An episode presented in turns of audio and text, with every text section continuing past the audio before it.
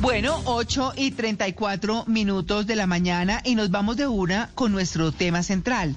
Yo les comentaba en el columnista, eh, la columna que publiqué en las dos orillas, todos los sábados ya saben que la van a tener, pues bueno, la vida comienza cuando uno quiere. Ya hablábamos de Aurorita esa señora a la que le dijeron eh, que participó en La Voz Senior y a la que le dijeron, oiga, pues es que las mujeres decentes no cantan, más o menos. Entonces ella se comió el cuento hasta que por fin ahora, a los 77 años, se reveló pasó, está en el grupo Cepeda y ahí está. Eso no sé qué tanto tenga que ver con los pensamientos intrusivos, porque hablábamos en la columna de las creencias limitantes. Entonces tenemos los pensamientos intrusivos y decimos por qué aparecen, cómo los gestionamos. Esas cosas que alguna vez pensamos y pensamos con frecuencia y uno mismo dice, pero yo por qué pienso esta cosa, hola, ¿qué es esto? Esto me está afectando. Si uno siente que esos pensamientos, o a veces no siente, ¿no? Eso también es posible. Así que para eso hemos invitado a Carlos Maldonado, a quien también consulté para la columna, que es entrenador, maestro en programación neurolingüística, lingüística, conferencista internacional en liderazgo y desarrollo del ser, director de los programas de entrenamiento Cuerpo, Mente, Espíritu en COME. Espectacular nuestro invitado. Carlos, buenos días. María Clara, un saludo muy especial para ti, para toda tu mesa de trabajo, para la gente que nos esté escuchando en un quinto piso, en un primero y en cualquier parte del planeta. ¿Cómo estás? bueno, no, muy bien. Bueno, pensamientos intrusivos. ¿Por qué aparecen? ¿Qué pasa? Pues mira, yo, yo creo que arrancaste muy bien cuando decías el tema de las creencias limitantes. Lo primero que uno tiene que comprender es que uno no piensa en algo que no cree. ¿De acuerdo? Eso quiere decir que, por ejemplo, yo no desgasto un minuto de mi tiempo pensando en cómo matar a alguien, pues porque en mis creencias no está matar a nadie. Seguramente el que en sus creencias tiene matar gente, pues hará el plan necesario para matar a alguien.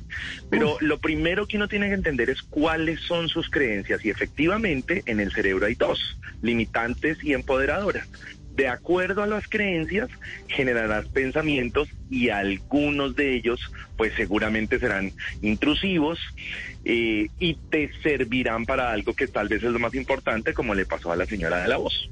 Claro, un ejemplo de un pensamiento intrusivo, Carlos. Eh, piensa, por ejemplo, en si yo soy capaz o no soy capaz de hacer algo. Pues, ¿será que yo soy capaz de emprender? Eso puede llegar a ser un pensamiento intrusivo porque además tiene eh, la característica de que te pone en un modo futurista que no conoces. Entonces, no, yo creo que a los 40 yo ya no puedo emprender, yo creo que ya estoy muy viejo para esto, Loro viejo no aprende a hablar y todas las bobadas que piensan de esa forma. Pero eso tiene que ver con mis creencias. Entonces, a, veces el tema pasa, María Clara, no por evitar los pensamientos intrusivos. A mí la gente me dice, Carlos, ayúdeme con su dichosa programación neurolingüística para que no me lleguen pensamientos intrusivos. La respuesta es fácil, no se puede. Nuestro cerebro está diseñado para generar los pensamientos de acuerdo a mis creencias. Por lo tanto, si son intrusivos, soy yo quien debo tomar la decisión de qué hacer con esos pensamientos o me los guardo y me los compro 70 años y pues no me quejo porque me los estoy comprando, o así sea los 77 despierto y digo, ah, ah, el hecho de que mi papá, mi marido me haya dicho que las mujeres no son para cantar, felicitaciones, pero eso no tiene que ver conmigo y si a mí se me da la gana de cantar, pues lo voy a hacer. Y entonces llega el pensamiento, pero lo administras y a mí me parece, María Clara y oyentes, que ahí es donde está la clave. Carlos, el, ¿qué, tipo de personas son más propensas a estos pensamientos? ¿Los adultos, los jóvenes, o los inseguros, eh, los obsesivos, o esto es democrático? ¿A todo el mundo le llegan ese tipo de pensamientos? Sí, e, e, es democrático y yo creo que tiene que ver, va, va a sonar un poco fuerte lo que voy a decir, pero yo creo que tiene que ver con tu entorno con quién te rodeas. Las, las palabras son el programador del cerebro. La gente a veces piensa que eso es demasiado light. Sí, sí, sí, hablar bonito, pensar para hablar, la palabra tiene poder y la gente lo dice mecánicamente, pero realmente no lo entiende. Entonces, si estás rodeado en un medio en donde todo es o negativismo o todo tiene que ver con esos pensamientos intrusivos, pues hombre, el cerebro lo único que hace es recibir la información. Yo procuro enseñar a la gente que entreno eso, sea sea exclusivo, sea selectivo, es la palabra que quiero usar, con su entorno. No, hay por qué meterse con todo el mundo, no hay por qué hablar con todo el mundo. Sí, pero total. O sea, yo sé que suena un poco, un poco extraño, pero si tú te rodeas, o sea, piensa en una conversación entre dos negativos, es súper profunda. ¿Qué hubo? ¿Qué hubo? ¿Cómo vas? Ahí mal. ¿Y usted? No, pues ya somos dos. O sea, es un nivel de profundidad alto. Entonces, se trata de saber con quién me rodeo. Y hay que ser selectivo, de verdad. Suena feo, pónganlo como quieran, pero yo, yo entiendo que como mi cerebro filtra información, yo decido qué tipo de información entra para saber en qué pensar, para saber qué pensamientos generar. Los pensamientos no nacen de la nada. Yo, yo no pienso algo de la nada. Yo pienso algo en lo que creo. Por ejemplo, mis creencias, una de mis creencias limitantes es la cocina. Yo, yo en la cocina de mi casa debería tener, no sé, una mesa de billar, algo más productivo. Yo no me dedico un momento del día a saber cómo será un arroz con pollo y cómo que... No, a mí no me interesa eso. Entonces no pienso un segundo del día en eso pienso en las cosas que creo. Por eso tu introducción, María Clara, fue fantástica. Más bien revisemos cómo están las creencias allá arriba en la torre de control para saber por qué pienso lo que pienso y en este caso, por qué me llegan esos pensamientos a los que llamamos intrusivos. Malena. Malena. Se le metió un pensamiento intrusivo, Malena. Claro, está con un pensamiento intrusivo o con un, intruso en el computador. Pero, Juan Carlos. Sí, señora. Eh, Carlos, esos pensamientos eh, eh, pueden llegar de otros y de uno mismo. Es decir, yo tengo un lío, por ejemplo, porque yo digo, bueno, oye, mi vecina me va a decir, mi vecina se va a enamorar de mí, se va a enamorar de mí. Entonces, yo a veces eh, intento creérmelo, pero mi, celador, el celador de mi conjunto me dice, no, mío, usted, por ahí no va a pasar, por ahí no va a pasar. Entonces digo, Dios mío, ¿será que no? Entonces, me enveneno con los pensamientos, con, con las palabras de otros, o, o, simplemente yo me estoy haciendo autobullying, ¿cómo es la cosa? No, yo, yo creo que funciona de las dos. Además, tu ejemplo es tan fantástico que, mira, tú vas a decir, mi vecina se va a enamorar mi vecina se va a enamorar, pero no eres capaz de decirle nada a la vecina. Eso quiere decir que no eres capaz de comprobarlo por ti mismo. Ah. Yo, yo le digo a la gente, venga, cuando, cuando yo hago un entrenamiento, venga, no me crea nada. A mí no me interesa que usted se siente como borrego a decir, venga, si este man sabe PNL, hay que creerle. No, me interesa que verifique la misma historia. Si tú crees que tu vecina se va a enamorar y el de al lado te dice, no, usted no tiene posibilidades porque la vieja es muy churra y usted no, dígaselo. Lo más grave que le va a decir la vecina es, parce, no, no porque lo que sea, no importa. Pero si yo quiero cambiar ese pensamiento intrusivo, por lo menos darle manejo, creo que lo mejor que debo hacer es comprobarlo. No importa si venga de mí o venga de otros. Efectivamente uno es el primero que tiene que cambiar la vocecita tonta que a veces le sale. No, yo no soy suficiente para esto. No, yo no, creo que pueda. claro, porque si uno se flagela, le encanta porque con eso nos enseñaron que nos ganábamos el reino de los cielos. Pero si yo me vivo flagelando y si me voy diciendo eso, ¿a qué horas lo voy a comprobar?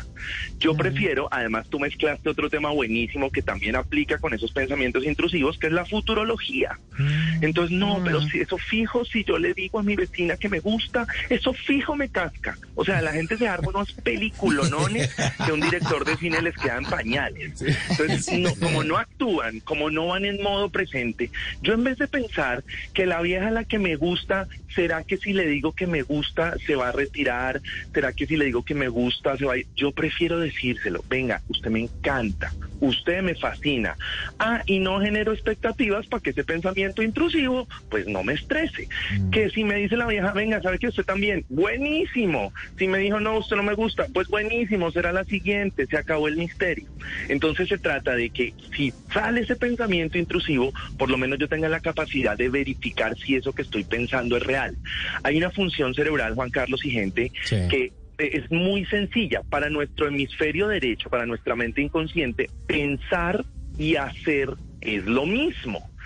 Si yo pienso que la nena la que me gusta me va a decir que no y me meto ese pajazo en la cabeza y mejor dicho terrible, pues eso es lo que seguramente va a pasar y tanto que ni siquiera le voy a decir que me gusta. Pero si puedo medianamente entender que le voy a decir que me gusta sin esperar el resultado, pues es mucho más fácil verificarlo y mucho más fácil la administración de ese famoso pensamiento intrusivo. Antes de la pregunta de Malena, le quiero, eh, le quiero formular lo siguiente, Carlos. Si es, usted dice, la mente eh, no piensa o, digamos, no siente distinto hacer que pensar. Para nuestros oyentes, ¿eso qué quiere decir? Ah, que no, no hay necesidad de que tú hagas cosas con que las pienses, tus redes neuronales se acomodan para darle órdenes al cuerpo y que pase lo que tenga que pasar. Si yo no tengo una culebra enfrente, pero imagino que la tengo y que me está rodeando y que se está tragando mi pie, pues va a empezar a sudar, porque el cuerpo entendió a través de una orden neuronal que ahí hay una serpiente por más de que sea imaginaria. Mm. Entonces, lo que pasa en los sueños. Claro, no, es, que yo a veces pongo, pues me da un poquito de pena en radio, pero lo voy a intentar hacer bonito. Eh, yo ah. pongo un ejemplo simple. Si yo me imagino que estoy teniendo una noche de sexo loca con Gal Gadot, que es mi amor platónico, pues perdón, pero mi cuerpo va a reaccionar, Tim. Así Gal Gadot está en el otro lado del planeta. Es súper sencillo. mi cuerpo va a reaccionar, Tim. Sí, sí, sí, correcto. Entonces, entonces, por eso es que el punto es pensar y hacer es lo mismo. Por eso hay que tener cuidado con lo que pienso, porque para mi cerebro se va a volver real. Si yo considero que no sirvo para hablar en público y piensa eso, pues adivina cuando voy a hablar en público qué va a pasar. Se van a recrear esos pensamientos de tomate limpio, de que me van a buchear, etc., etc., y eso es lo que va a suceder. Por eso es tan importante esa función cerebral para poder manejar y controlar esos pensamientos y hasta qué punto se pueden volver reales esos pensamientos intrusivos. Por ejemplo, eh, ahora que estaba pensando, no me va a funcionar el micrófono y no me funcionó, pero los estaba escuchando. O un pensamiento mm, más grave que alguna persona pueda tener que no le corresponda en cuanto a acción, como por ejemplo se le viene una palabra a la cabeza, cáncer. Em, otra enfermedad grave, no sé, no se me ocurre en este momento. Y entonces se le viene recurrentemente y eso lo va a llevar entonces a tener cáncer y entre cáncer y entre más lo piense y no puedo ahuyentarlo, va a pensar, no, ahora me va a dar cáncer porque solo pienso en esa palabra, pero no lo puedo controlar. Mira, eh, suena un poco trágico lo que vamos a responder, pero la respuesta es sí. Sería otro tema y qué delicia hablar de ese tema, pero algo que se llama descodificación biológica de enfermedades. Y las enfermedades nacen a partir de una emoción y una emoción nace a partir de un pensamiento. Ese sería otro tema. Pero la respuesta a tu pregunta es, tienes razón. Yo atraigo eso. Obviamente eh, necesito que haya una fuerza y una intención brutal para que efectivamente algo que yo estoy decretando se vuelva realidad como por ejemplo, por más feo que suene, una enfermedad. Entonces, si yo, si yo le tengo, si, si, le tengo miedo a tener X enfermedad y miedo a tener X enfermedad y miedo, el miedo se convierte en una energía que atrae. Yo sé que eso a mucha gente le puede sonar, este man se la está fumando verde, pero por favor verifíquenlo. Si yo concentro mi energía en algo, bueno o no bueno, es como si generara atracción hacia eso. Por lo tanto, si yo me vivo repitiendo, voy a, voy a decirlo en suavecito, no quiero tener gripa, no quiero ser gordo, no quiero ser gordo, no quiero ser gordo, mi cerebro está entendiendo, quiero serlo y concedido te vas a volver pues marranito. Entonces debo tener absoluta atención en el lenguaje para que el lenguaje controle el pensamiento y para que el pensamiento genere redes neuronales que permitan hacer cosas. Claro, yo, yo, es que ahora que usted está hablando, Carlos, de esto de las palabras, que me parece tan importante, uno tiene unos lenguajes que, bueno, que también obedecen al entorno, como, como usted muy bien lo dice. Entonces, en Colombia tenemos mucho la costumbre de decir, no, me muero de la emoción. Me muero sí, sí. de la dicha, me muero Sí. de la tristeza, me muero por todo. ¿Eso qué? Sí, sí. De la pena. Sí, eh, eh, eso, no, de, de todo. O sea, pien- piensan en, en ejemplos simples como saludar. ¿Qué hubo? ¿Cómo le ha ido? Ay, ahí bien como cuando usted era pobre. y la gente Uy, suelta no. pendeja. Ay, ¿Qué hubo? ¿Cómo sí. le ha ido? Ahí bien como por no preocuparlo. ahí eh, en la lucha. Y la gente cree que el cerebro tiene sentido del humor, María Clara. Y una característica del hemisferio derecho es que no tiene sentido del humor. El que Ah. procesa los chistes es el izquierdo. Por lo Ah. tanto, la gente que dice, bien, pues no a preocuparlo, pues está en la inmunda, chao. Eh, ¿Qué hubo? ¿Cómo le ha ido? No, pues ahí respirando porque es gratis. O sea, Ay, si esa no. es tu forma de ver la vida, pues imagínate el pensamiento que genera. O, Claro. o hay gente que para el trabajo termina su jornada laboral otro día más para la pensión. ¿En serio esa es tu forma de ver la vida y en serio es tu forma de ver el trabajo? Mm. Eso va a generar esos dichosos pensamientos intrusivos. Imagínate, otro Claro. día más para la pensión, me quedan mil en esta sufridera. Uy, no, o sea, eso, eso te No. va a generar redes neuronales no tan agradables para que puedas disfrutar una actividad tan bacana como el trabajo. Entonces el lenguaje, en el lenguaje no debería ser, María Clara y oyentes, Mm. Muy consciente. No, Sí. no, no hablemos por hablar, no hablemos por porque se nos alborotó el reptílico y nos salió lo primero que nos salió. Hablemos pensando que esa energía de esas palabras y que esa intención de esas palabras en lo que primero pega es en nuestro propio cerebro. Y si le está hablando al otro, si le está hablando a su hijo, pues pega en el de su hijo y así sucesivamente. Por lo tanto, ese lenguaje, mira, mira el trabalenguas que armamos tan chévere, ese lenguaje es el generador de creencias y esas creencias son las que generan la forma en la que nosotros pensamos, sean pensamientos intrusivos o sean pensamientos chéveres que me permitan hacer cosas diferentes. Oiga, Carlos, ¿los pensamientos intrusivos pueden ser virales? Es decir, pueden estar de moda, por ejemplo, el COVID, por ejemplo, el tema político, pero no generan una gran estructura. Es decir, como llegan, pasan o se arraigan. Depende, depende la elección que tú le des. Depende, depende el proceso que tú como ser humano le des. Yo puedo tener un tema en este momento general, el COVID. Yo no sé si ustedes se acuerdan que por alguna razón que no, no, no vale la pena revisar ahora, antes, en marzo del año pasado, la palabra era coronavirus, coronavirus, Sí. coronavirus. Y fríen con el coronavirus. Alguien no tengo ni idea quién lo hizo y lo hizo muy bien. Empezó a quitarle el poder al, al coronavirus para llamarlo al menos técnicamente COVID, en vez de coronavirus, que claramente tiene otra representación. Entonces puede que el tema sea de moda, pero volvemos al mismo punto. Yo elijo si para mi cerebro yo lo coloco de moda o no lo coloco de moda. ¿Eso qué significa? Si hablamos del tema del COVID, y lo digo súper respetuosamente por quien piense diferente, hombre, a mí con honestidad no me interesa saber cuántos muertos van, ni cuántos contagiados van, ni cuántos recuperados van.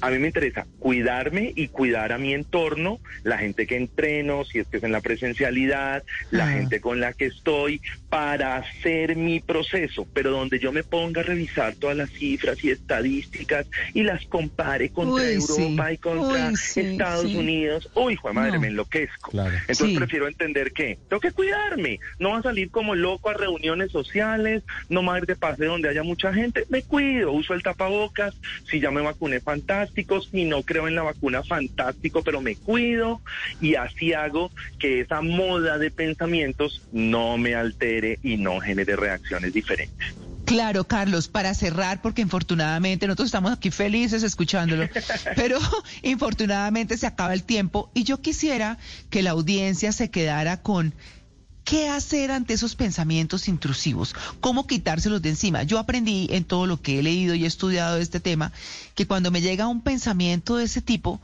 yo digo, cambia. Y, cam- y me funciona mucho, o gracias, ahora no. Y pum, me funciona. Y se van y me he quitado muchas, me perdona, pendejadas de encima Sí, con sí, ese, sí. con ese par de expresiones. Sí, de acuerdo. Yo, yo creo que si, si hacemos un paso a paso muy rápido y muy Sí. corto, yo te diría que lo primero que habría que hacer es agradecer que llegó el pensamiento. Otra vez esto le va a sonar súper heavy a algunas personas, pero lo primero es agradecer. Si te llegó ese pensamiento es para que aprendas algo.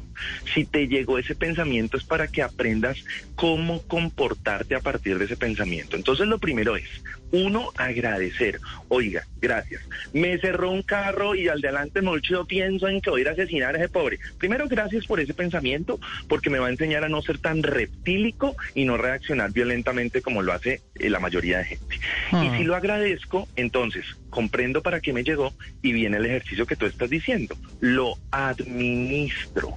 Ajá. No se trata inclusive de desaparecerlo del todo porque te insisto, el cerebro tiene esa función.